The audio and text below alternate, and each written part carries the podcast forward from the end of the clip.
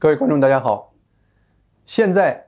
最大的新闻莫过于星期五，川普在白宫宣布的针对中共的一系列的政策。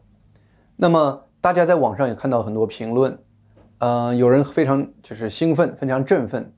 嗯，当然我们同意，这是美国政府针对中共一个近期来说最有实效性的，而且呢方向针对面最全面的一个。一系列的一个政策，非常清晰地展现了，嗯，美国政府现在对于中共全面就是对抗、全面控制的这样的一个愿望。但是反过来看的话呢，我们也应该理性的分析一下这些政策到底是什么，它实际对于中共能产生什么样的效果。首先的话呢，我们从华尔街的反应就知道呢，这些政策很可能它产生的效果不是我们想象的。那么样子的具体，立刻，呃，比如说华尔街在星期四听到川普准备在星期五宣布一系列对嗯中共的政策的时候呢，当时股票呃立刻下跌了大概超过百分呃一个百分点，整个股市，甚至星期五开盘的时候持续下跌，但是等川普把整个政策宣布完了以后的话，股票开始反弹了，就证明华尔街听完川普说的话了以后呢，发现呢现有。中美国政府出台的政策比他们预计的可能要弱一些。那到底是怎么回事呢？当然，出台这个政策的话呢，总结起来大概是四个方面：呃，国际卫生组织的问题，呃，美国这个股市的问题，然后呢，有关香港方面的问题和有关中国留学生的这样的问题。那么就这四个方向，我们分别跟大家一一分析一下。呃，有关 W T 呃 H O 这个事儿的话呢，我们知道，在五月十五号，川普已经写了一封信，列举了 W H O 和中共勾结起来，嗯，对疫情蔓延造成的这个责任。那么当时川普在信中说的话呢，给 W H O，呃，三十天的时间让他们整改，如果不话呃不改的话呢，美国会呃正式离开 W H O。但是呢，从各种迹象展现，W H O 对于川普的信。一笑了之，完全没有整改的意思。那么，川普现在表示，既然你没有任何整改的意思，那么此时此刻，在十天，我给你信十天之后，就决定离开 WHO。嗯，从这一点上来说的话呢，呃，这是一个非常强有力的道义上的一个声音，道义上的谴责。那对 WHO 来说的话呢，也是一个资金上的比较大的一个损失，至少是短期的，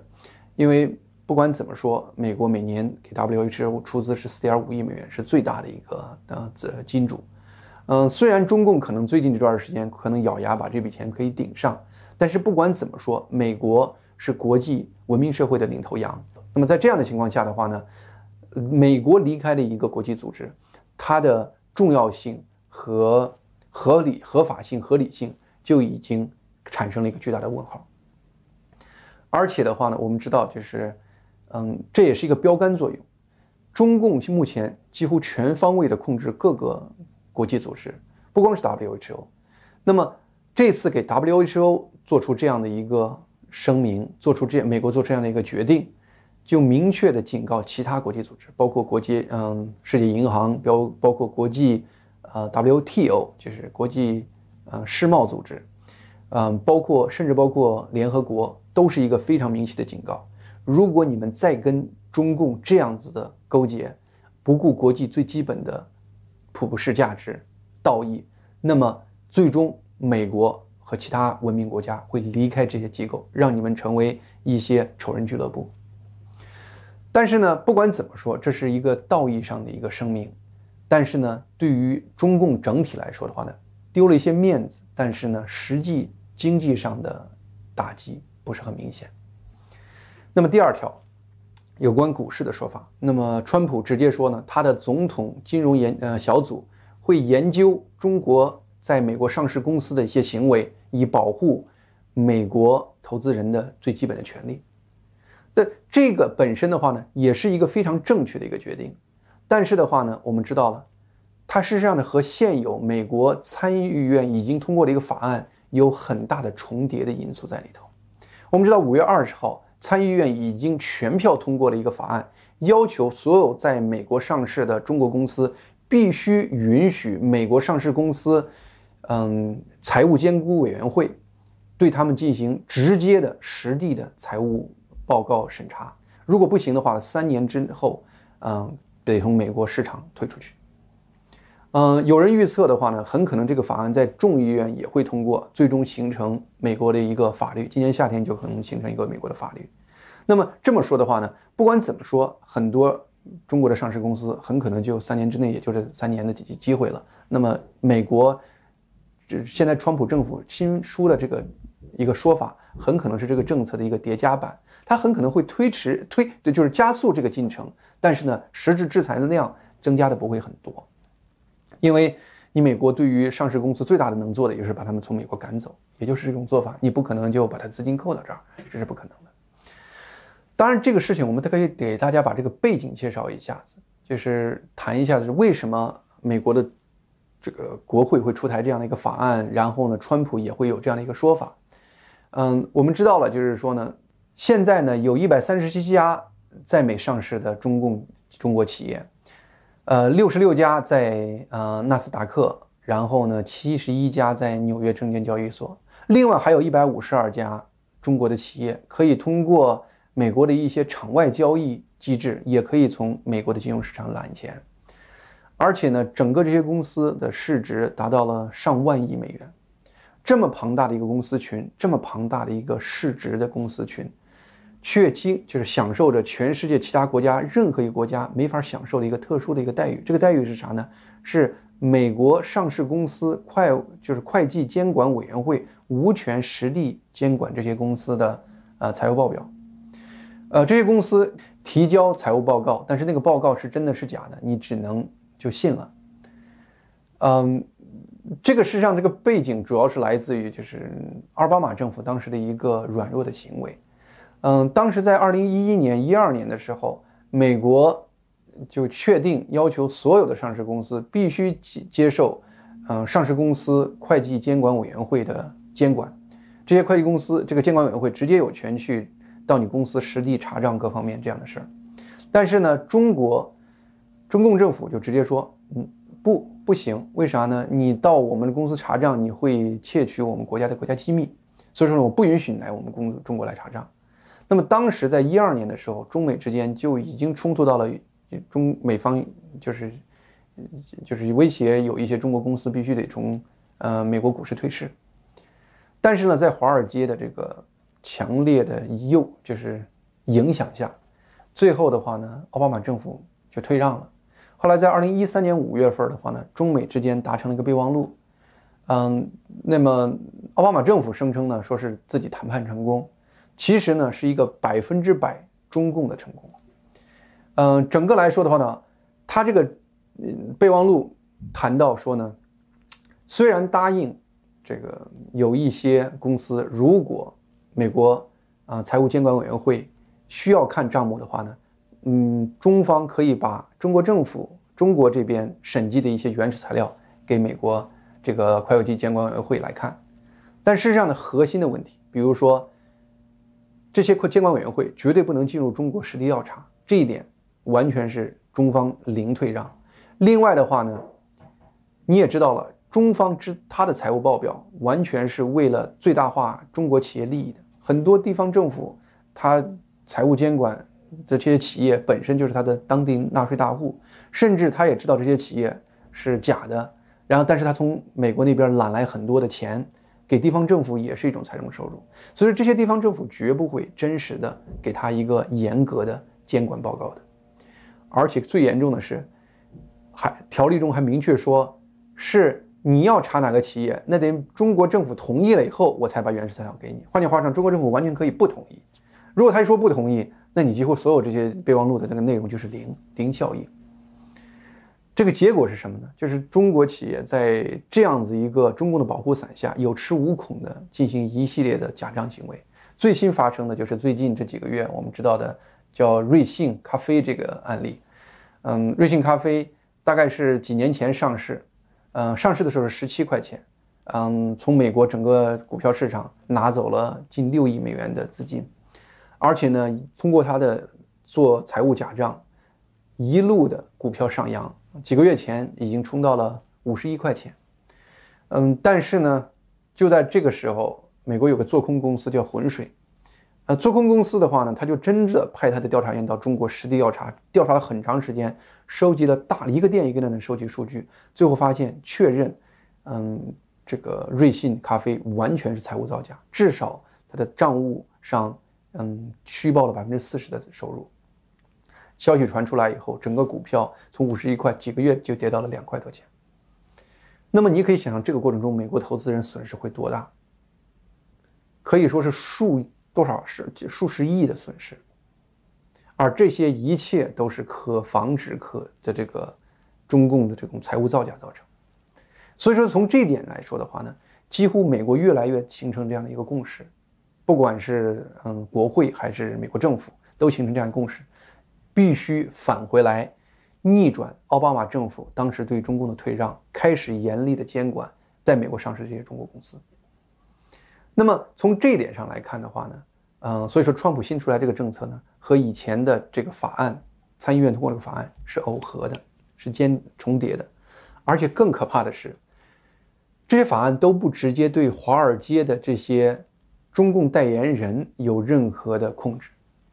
很多华尔街的投资人就明着说，说这些公司从美国上退市，它可以直接到嗯伦敦、到香港再上市。那在现在信息发达、网络通讯这么发达情况下，我仍然可以在香港和伦敦投资这些公司。换句话说呢，这些人背后的美国投资人，包括很多人的养老金等等这些东西，仍然可能被这些华尔街的投资人。拿到伦敦和香港去投资中国这些企业，嗯，这些企业依然可能会以造假的方式欺骗美国投资人。所以说呢，这个过程，美国因为它的种种法律限制，它的政府不能直接控制美国投资人不去投资这些中国企业。所以说，从这一点上来说的话，这个法案仍然是非常非常强硬的呼喊，但是实际的效果。是要有个问号。那么第三点的话呢，就是整体来说，香港这个问题，就是川普政府明确说，我们从现在开始就准备开始剥裂我们以前给予香港的各种特殊嗯待遇，嗯，比如说包括香港的进出口税的问题，包括就是允许给香港嗯作为一个特殊地区，可以给他卖一些军。和民两用技术的这样的一个嗯特殊的这个地位，另外的话呢，就是可能会对于比如说是啊互相引渡法案有一些嗯限制，另外的话呢，可能对于对于香港旅游的这种警告，比如说国务院对于每个国家它有一个你美国公民去那儿旅游的一个警告。那么这个警告的话呢，要反映出现在香港已经是几乎是完在中共的严格控制下。以前你如果去大陆，中国大陆不方便，现在你去香港应该基本上是同样对待。那么，但是整个这一系列的做法的话呢，对于中共那边的经济影响应该是非常有限的，因为在进入就是以前，中国那边的话呢，它事实上是就是要有一个受国际关税的影响，它通过香港。这样的一个特殊的地区，大量的转口。那么，自从中共入了世贸以后，中共可以直接从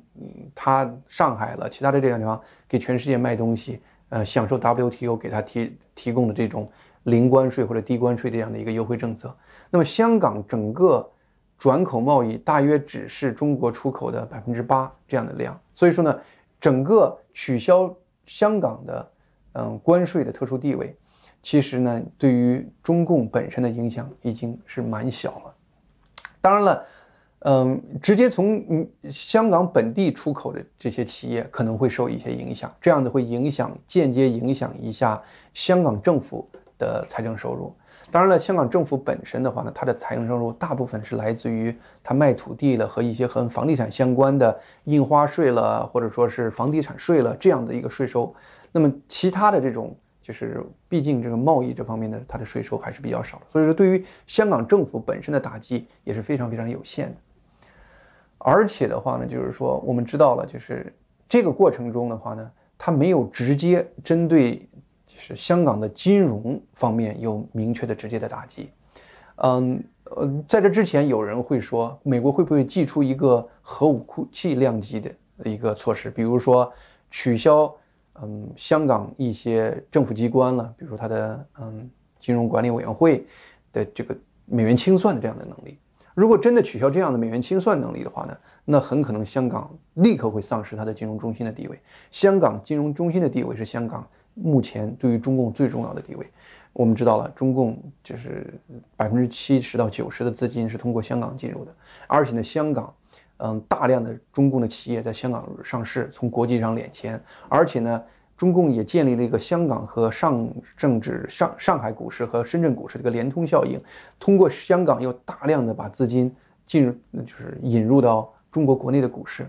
给中国国内股市呃灌嗯灌入资金的投入，所以说呢，中共香港的金融地位本身对于中共可能是更大的一个呃就是威胁，但是呢，就是我在这之前。就是觉得美国不可能提出这样子的一个政策，那么果然，川普政府也就没有有这方面的宣布，因为这个样的宣布的话是个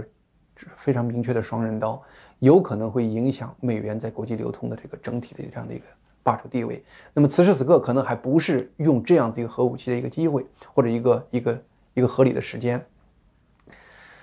但是呢，就是说呢，再一点就是，也就是中国老百姓最关注、最关心的一个问题，就是第四点。嗯，美川普声称呢，要对一些进入美国做学习或者研究的中国留学人员的签证加以限制。这也是整个这几条条目里头唯一以最正式的总统公告的方式，叫做 proclamation 这样的方式正式公布出来的，因为它有一定的法律的意义在里头。嗯，它直接针对的是一群什么样的人呢？它直接针对的是一群。嗯，就是中国那边有一个叫做军民融合策略，就是军民融合或者说是政策。那么这些政策下的话呢，有很多中国的嗯各种政府机构嗯或者民间机构进参与其中。那么他这个法案中特意提到的，就是说呢，他限制的人群，第一不是本科生，是专门来做博士研究或者博士后研究的这些人。而且呢，是这些人以前在参与居民融合项目这些机构里头，要么是被雇佣过，或者说是正在被雇佣，或者是被这些机构资助，或者是在这个就学习过或者做过研究等等这样的一些人做以限制。而且呢的话呢，就是说它的限制的这个人数，嗯，很可能是非常非常小的一个特殊的人群。嗯，在这之前的话呢，大概有一个路透社爆出来的消息，他说是据相关人士，也就是说出台这个政策之前，美国国务院已经做了一些最粗量的估计，大概影响的人数是三千三千人。这是什么概念呢？现在在美国留学的中国学生大约是三十六万，三千大概连百分之一都不到。就是换句话说呢，影响的人数是非常非常小的。当然。就是这，这就是为什么网上呢，就是整个中国的留学群里头大量的世界末日的讨论，其实是有一点点哗众取宠的因素在里头。嗯，当然就是整个有人说了，就是说说说你怎么知道是三千呢？三千这个数字怎么搞出来的呢？那那个你要是去看的话，那个这个定义什么叫做居民融合这个这个相关机构呢？这个很多网上呢就是广泛流传的呢是说是他们是引用一个。以澳大利亚的一个智库机构的一个报告，把好多大学都列在其中。其实呢，这个就是中民居民融合，嗯，这样的一个机制，并不是美国提出来的概念，是中共那边实施的概念。我们可以具体谈一谈。嗯，这个机构是啥呢？实际上是二零一五年习近平提出来的一个概念，就是他基本提出来概念是啥呢？就是中国军方很明显。已经成为，就是说呢，国际关注的对象。因为中共最近这几年在军事上，南海、钓鱼岛，还有台湾等等，都展现出它的军事的野心。那么国际上开始对他关注，甚至美国这边加强对它军事用途的一些技术的限制。那么。他就想到一个办法，就是说呢，我可以军民结合，用很多民用的企业和军队结合的方式，用民用企业从外国拿来技术、拿来产品，然后呢，最终我的军队在用。另一个的话呢，也有人就是说呢，习近平实际上最终打一仗的。那么打仗的话呢，那很可能现有美中国这边很多生产都来自于军工企业。那么军工企业毕竟量产的这个能力、迅速扩展的能力比较小，那么呢，他就准备呢，就是让很多民营企业在平时就开始跟军工企业开始融合，使得呢，如果在战时需要的时候，迅速增加它的产能。嗯，这个策略实际上是二零一五年就开始实施了。当时呢是很多部门，比如说就是有叫做于军于民的整个国家装备的这样子一个机构，开始考虑怎么样子在民间大量生产军事装备。那么再有一个就是，嗯，比如说在各个嗯就是大学里头设立直接培训军队军官和技术人员的这样的一个项目，还有一些其他的。就是这些一系列的项目，那么后来发现呢，这些项目就是分散的，不好管理。那么在二零一七年的时候，直接由习近平牵头建立了一个叫做“军民融合中央委员会”，呃，习近平直接做主任，而且呢，这个委员会明确的向中央政治局政治局常委直接负责，下属一个军民融合委员会办公室，这个办公室的主任是韩正。你想想，以一个政治局常委做办公室主任的这样的一个机构，它实际上是一个极端极端，对于中共来说，整体战略来说是个极端重要的一个机构。这个机构的话呢，在过去二零一八年、一九年发展极端迅速，从中央开始，开始在各个地方、各个领域开始建立它的呃分支机构，在二零一八年、一九年几乎遍布全国各地、全国各个领域。而且这个机构的话呢，它基本上我可以感觉就是很有这个习近平的这个思维方式，它就是，呃，延续了很多计划经济的一些思维方式。它就是说呢，我们充分发挥我们社会主义制度的这种集中力量办大事儿这样的一个能力，整合一些大的工程、大的项目、大的计划，然后统一做做事情。嗯，这个当当然就是说，你可以理解，就是在军事上这样的行为的话呢，确实是它有一定的效果在里头。呃，而美国的话呢，在一二零一九年啊，很明显，至少在二零一九年就开始关注中共这方面的一些思维方式。嗯，在二零一九年的九月份，《华尔街日报》有一个报道，特意提到了，就是美国华盛顿的一个智库，叫做高级国防研究中心，他就特别有个报告，这个报告就专门提到了中共这个军民融合这样的一个策略。他特意提到了，就是呢，中共开始模糊军用和民用这样的一个概念。用民用机构、民营机构去国际上获取新技术，嗯，获取新的产品来用于军方使用，嗯，这一点的话呢，嘎把美国很多企业放在了一个很危险的境地。很多美国企业做生意的过程中，无意中它很可能这个产品就最后落到了中国军方手里头，帮着军方发展这个军方技术，很可能使美国这些企业有法律的责任。嗯，而且这个报告中也特意举了一些例子，比如说有个公司叫做北京海蓝信。这个公司就有明确的和一些，就在加拿大和嗯欧洲的国国家进行贸易，但是最终它的技术用到了中国核潜艇的制造中。